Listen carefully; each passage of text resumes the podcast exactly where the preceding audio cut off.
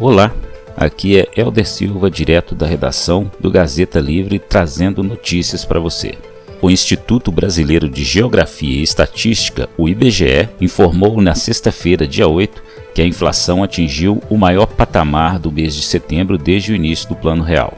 O presidente Jair Bolsonaro declarou que este é o resultado do Fique em Casa. Ele afirmou que, apesar das reclamações, esta inflação é um reflexo do fique em casa e a economia a gente vê depois que muito se falou. Ele disse também que já vinha avisando sobre isso desde o início da pandemia.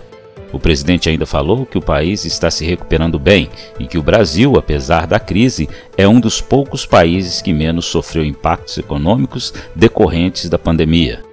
Ele afirmou que países como a Inglaterra tiveram um aumento de 300% no preço do gás e outros países da Europa uma média de 200%, além da falta de alguns produtos alimentícios. Desde 2016, é a primeira vez que a inflação brasileira atinge dois dígitos, chegando a 10,25% em 12 meses. Da redação do Gazeta Livre, Helder Silva.